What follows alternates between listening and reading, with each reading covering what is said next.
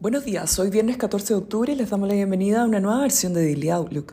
El tipo de cambio abre 938 pesos en línea con el cierre de ayer con los mercados positivos, continuando con el rally sorpresivo que se vio tras la publicación de datos de inflación que mostró un alza de precios en septiembre mayor a la esperada en Estados Unidos, lo que implica una mayor expectativa de alzas de tasas por parte de la Fed en sus próximas reuniones. Hoy comenzó la publicación de resultados trimestrales de las empresas en Estados Unidos, donde las primeras en reportar fueron JP Morgan y Wells Fargo, que sorprenden positivamente al mercado, mientras que Morgan Stanley a esta hora transa la baja en el pre-market tras dar a conocer su performance en el tercer trimestre.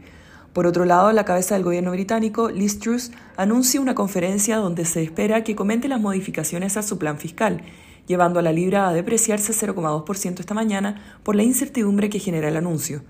En China se publicó el dato de inflación de septiembre, registrándose un 2,8 year over year, el cual se encuentra por debajo de las estimaciones del 2,9% year over year. Otros datos relevantes que atraen la atención de los inversionistas hoy será el cambio en ventas de retail en Estados Unidos y el índice de confianza del consumidor que publica la Universidad de Michigan. El Eurostock 50 sube 1,25% y en Estados Unidos los futuros sin grandes variaciones, S&P 0,01% y Nasdaq 0,01%. Por su parte, en Asia los mercados cierran una jornada positiva con el Nikkei subiendo un 3,25% y el Hang Seng con un alza de un 1,21%, mientras el CCI 300 avanza un 2,39%.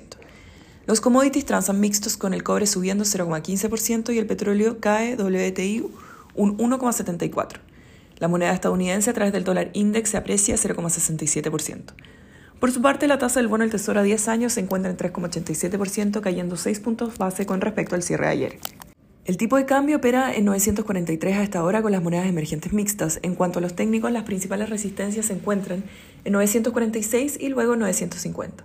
Por su parte, a la baja, los principales soportes se encuentran en 938 y luego en 930.